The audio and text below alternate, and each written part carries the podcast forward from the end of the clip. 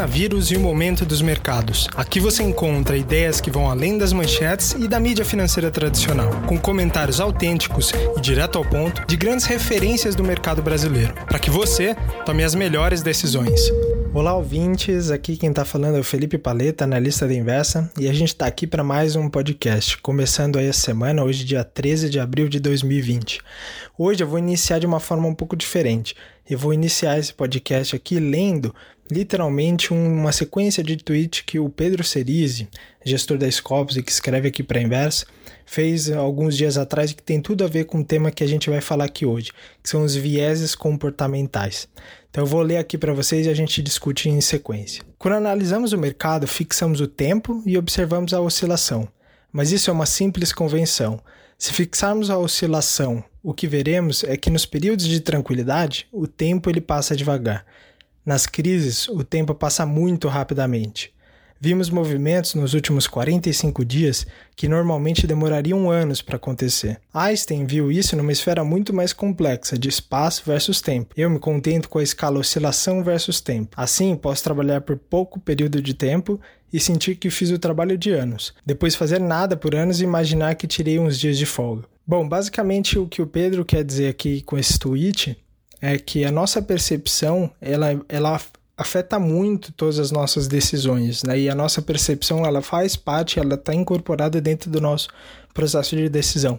A gente está acostumado a seguir alguns padrões que podem afetar com certeza a forma como a gente atua frente aos mercados.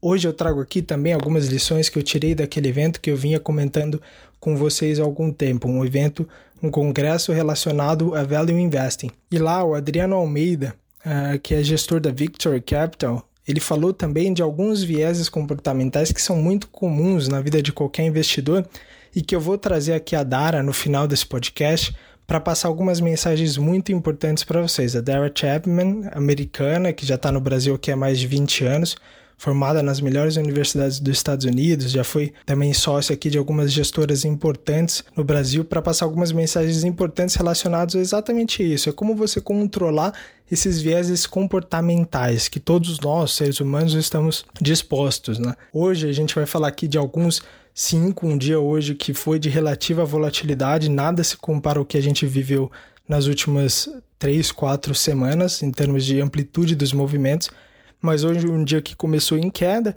bolsa aqui ainda refletindo o acordo da OPEP+, relacionado ao corte de produção da ordem de 10 milhões de barris por dia. O mercado, claro, é, discutindo se essa medida, esse corte de produção seria suficiente para conter toda a queda na demanda relacionada à paralisação da economia.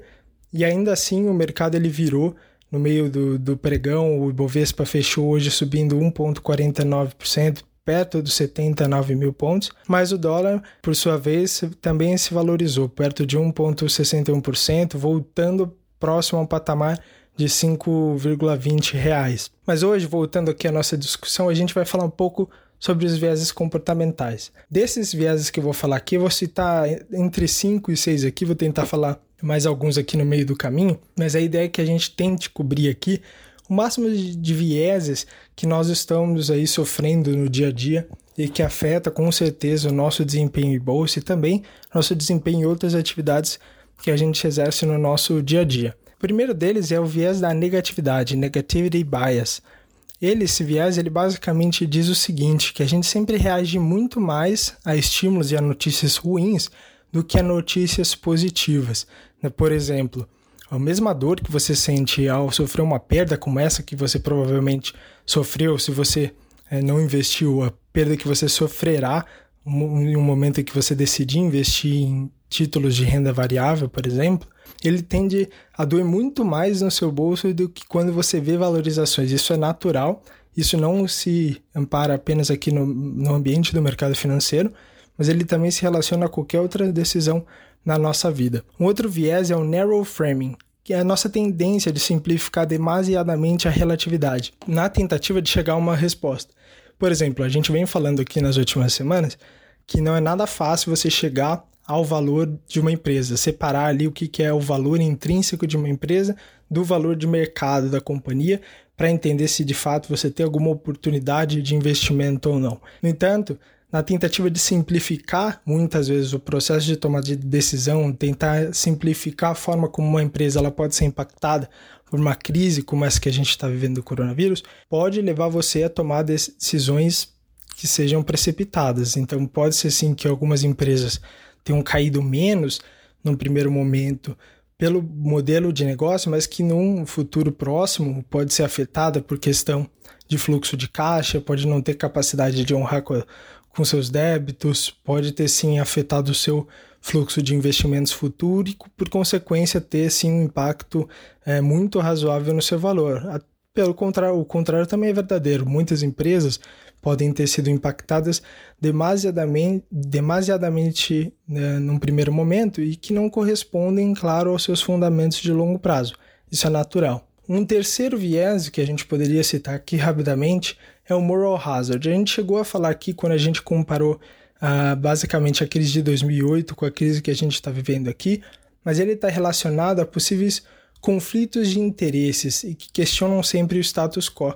Por exemplo, a questão entre você liberar a economia no momento em que o surto ele ainda não atingiu o seu ápice aqui no Brasil para salvar a economia contra é, exatamente o que a gente está fazendo com o lockdown, que é no intuito de salvar vidas. A gente tem sempre esse trade-off. Então esse trade-off ele também está sempre disposto na nossa tomada de decisão no ambiente dos investimentos. Um outro viés que eu poderia citar aqui é o Halo Effect. O Halo Effect ele fala muito dos vieses que nos fazem confundir e também contradizer algumas evidências. Por exemplo, se a gente olhar o desempenho da bolsa nos últimos três anos, tudo em alta. Né? Então, nesse momento, claro que a gente vê vários gestores, inclusive subindo mais do que grandes lendas como o próprio Warren Buffett ou outros grandes investidores, e eles são muitas vezes confundidos com gênios. Então, muito se discute se é, em momentos de grandes bull markets, se de fato a gente está se defrontando com gênios ou se isso tem muito mais a ver com a conjuntura. Então, saber mapear esses halos effects, eles são essenciais para você para você conseguir separar de fato o que são evidências e o que são fatos, o que são princípios econômicos, financeiros, históricos, porque só isso vai fazer com que você tome decisões mais acertadas. Outro viés é a ancoragem. A gente tem uma tendência, por exemplo, de relativizar erros pessoais na tentativa de se comparar com alguma pessoa, se comparar com algo que a gente também tem perceptível no curto prazo. Por exemplo, nessas últimas semanas, você deve ter visto o seu portfólio cair e deve ter pensado em algum momento: ah, minha carteira caiu, mas é de todo mundo tá caindo, todo mundo tá perdendo dinheiro nesse momento. E muitas vezes você não aproveita esse momento para tomar melhores decisões, para tentar enxergar o que, que você fez errado, o que, que você poderia ter feito para melhorar, que é exatamente a prática que grandes investidores uh, fizeram ao longo do tempo e que hoje são o grande norte das suas estratégias, como é, por exemplo, do grande investidor Ray Dalio, da Bridgewater, uma das maiores gestoras de recursos do mundo. Um outro viés, para a gente finalizando aqui antes de passar a bola para Dara, é o Good Hearts Law. Ele basicamente diz o seguinte: para você não ficar focado em uma única métrica que vai fazer grandes diferenças na sua decisão de tomada de investimento. A gente tem visto nas últimas semanas muita gente focado e dizendo que é importante no momento você ficar atento às curvas de novos casos de contágios e mortes do coronavírus. O problema é que quando isso vira de fato uma métrica importante, vira mainstream, como de fato isso já virou no mercado, é muito difícil que você tenha geração de valor a partir dessa informação. Então, a partir do momento que você tem essa informação, todo mundo tem real noção da importância dele no processo de precificação, de alguma coisa, de empresas, no, no caso aqui que a gente está citando, ele perde, claro, a sua validade. Então, por isso a gente tem que ficar sempre atento nesse momento para tentar ser um pouco fora do padrão, tentar ser mais independente nas tomadas de decisão, que é exatamente tudo que a gente vem empregando aí nas últimas semanas, tentando trazer algumas ideias que não sejam padrões, que você não vai encontrar em outros lugares. E só para fechar uma outra que eu acho interessante que o Adriano ele não tocou durante, uh, durante essa fala dele nesse congresso que a gente participou aqui de Value Investing, é um muito relacionado à miopia de aversão à perda. Essa é uma tese que foi escrita pelo Slomo Bernardes e pelo Richard Thaler, que foi um ganhador recente do Prêmio Nobel de Economia, que basicamente diz o seguinte: que a nossa aversão a, a perdas ela faz com que a gente uh, tome decisões mais precipitadas no curto prazo, seja mais pessimista no curto prazo em relação às premissas que a gente adota, ou seja mais otimista do que o razoável no curto prazo. E essa miopia temporal, a gente tendendo a dar mais importância para o que acontece no curto prazo, faz com que você tenha distorções em relação ao real valor daquilo no futuro. Então, quando a gente fala bastante aqui nas últimas semanas de que você tem que se atentar ao longo prazo, o que, que vai acontecer com as empresas a partir daqui, depois da crise, depois que a gente passar por esse momento complicado, é basicamente isso que eles chegaram à conclusão nesse brilhante estudo que eles, eles fizeram sobre o mercado norte-americano. E aqui a gente pode chegar à mesma conclusão, de fato curto prazo ele é muito aleatório. Como o Cerise falou na sua fala que eu citei aqui no começo uh, do podcast, a gente tem uma tendência a relativizar o tempo em relação às oscilações. Movimentos como esse que a gente está vivendo nesse momento passam de fato muito rápido e de fato você poderia se aproveitar desses, dessas pequenas oportunidades para fazer grande diferença no seu portfólio, como por exemplo, aproveitando essas grandes quedas para montar posições em empresas que você de fato veja valor para você segurar por bom tempo, claro, fazendo sempre minimamente uma gestão ativa, estando em cima dos fundamentos da empresa, mas que aí sim vão fazer grandes diferenças no seu portfólio.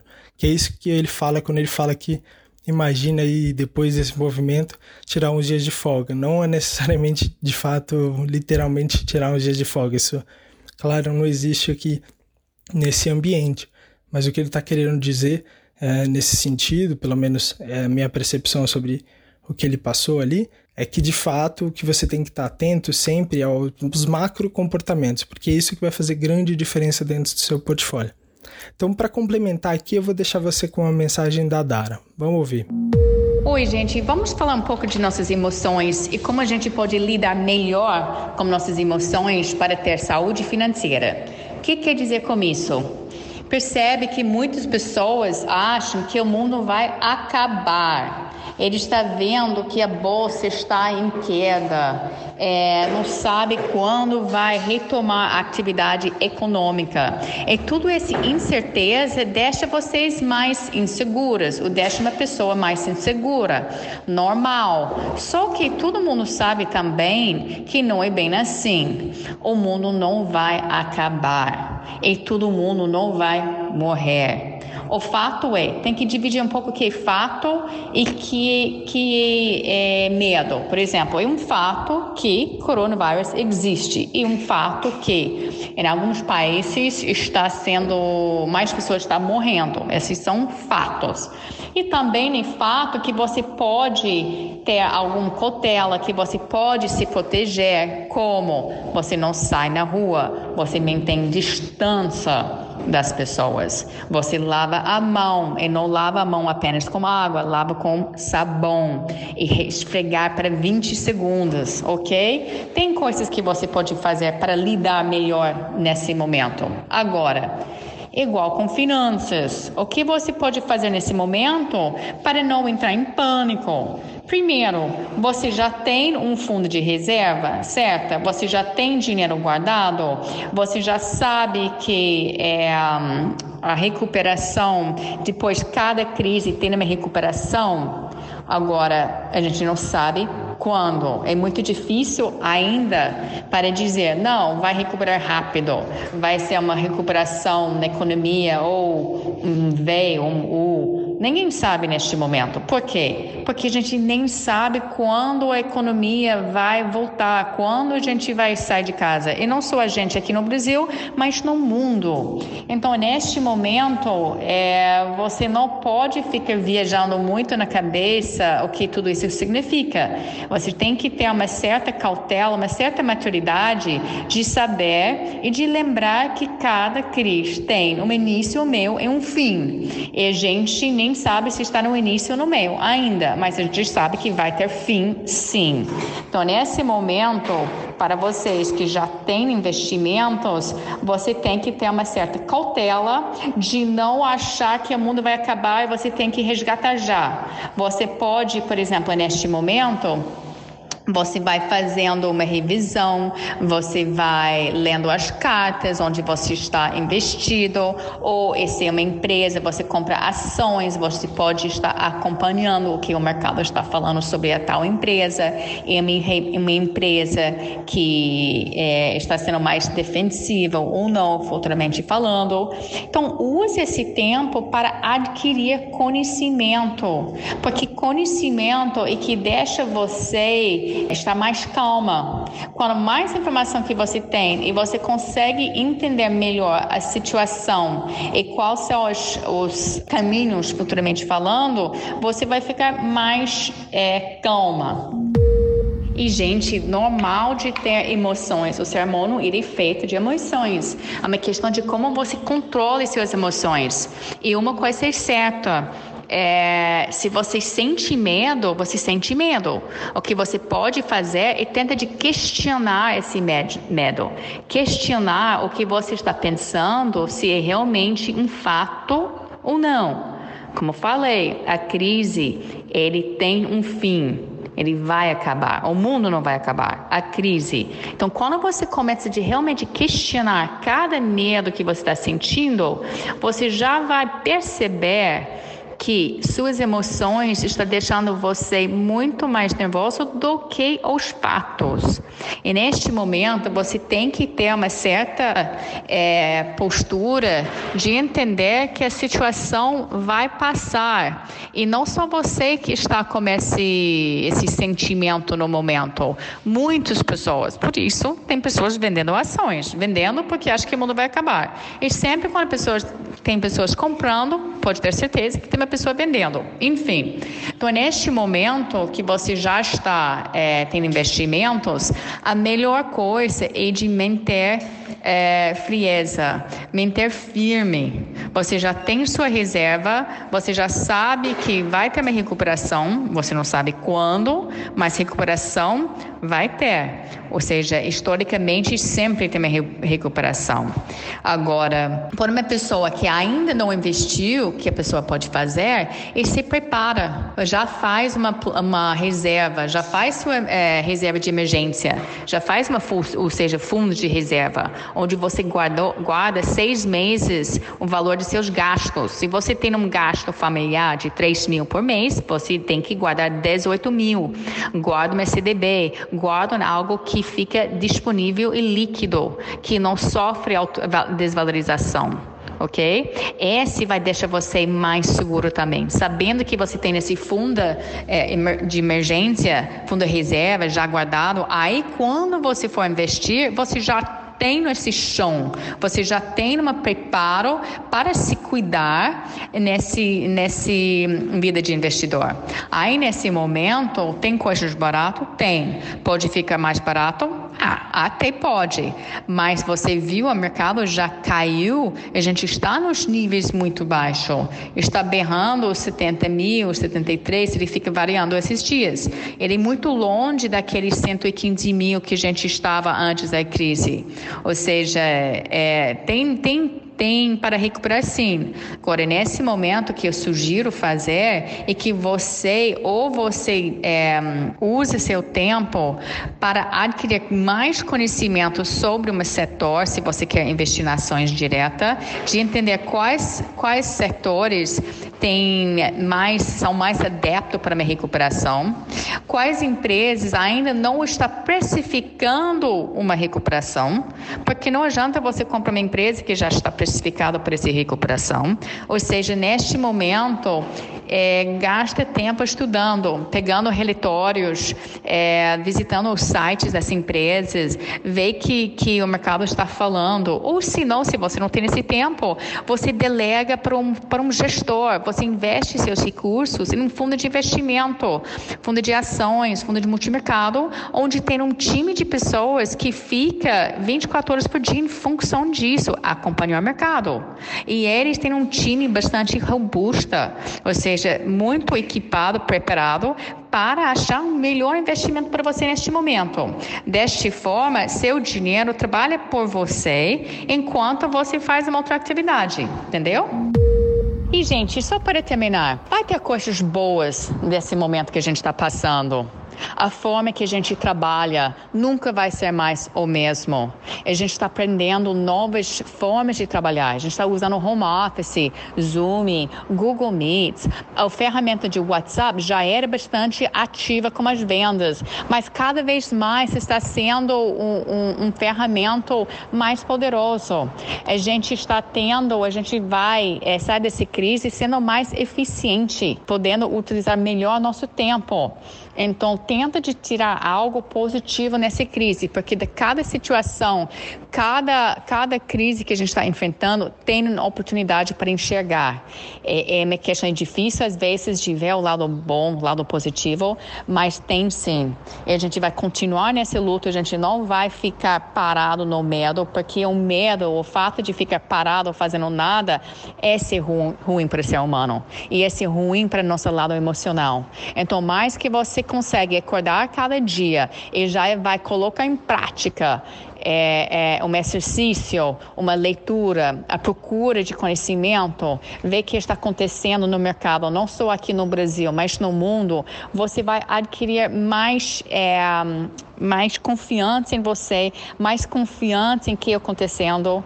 Você vai entender que a, a, a crise vai ter fim. Então, pega no lado bom da situação que todo mundo está enfrentando.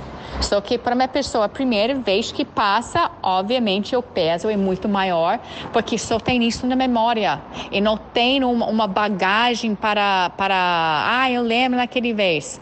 Uma pessoa que já passou para várias crises, que já investiu no mercado bastante tempo, já sabe que crise vem e vai, que o mercado é feito de altas e baixas. Aí esse não vai ser a última.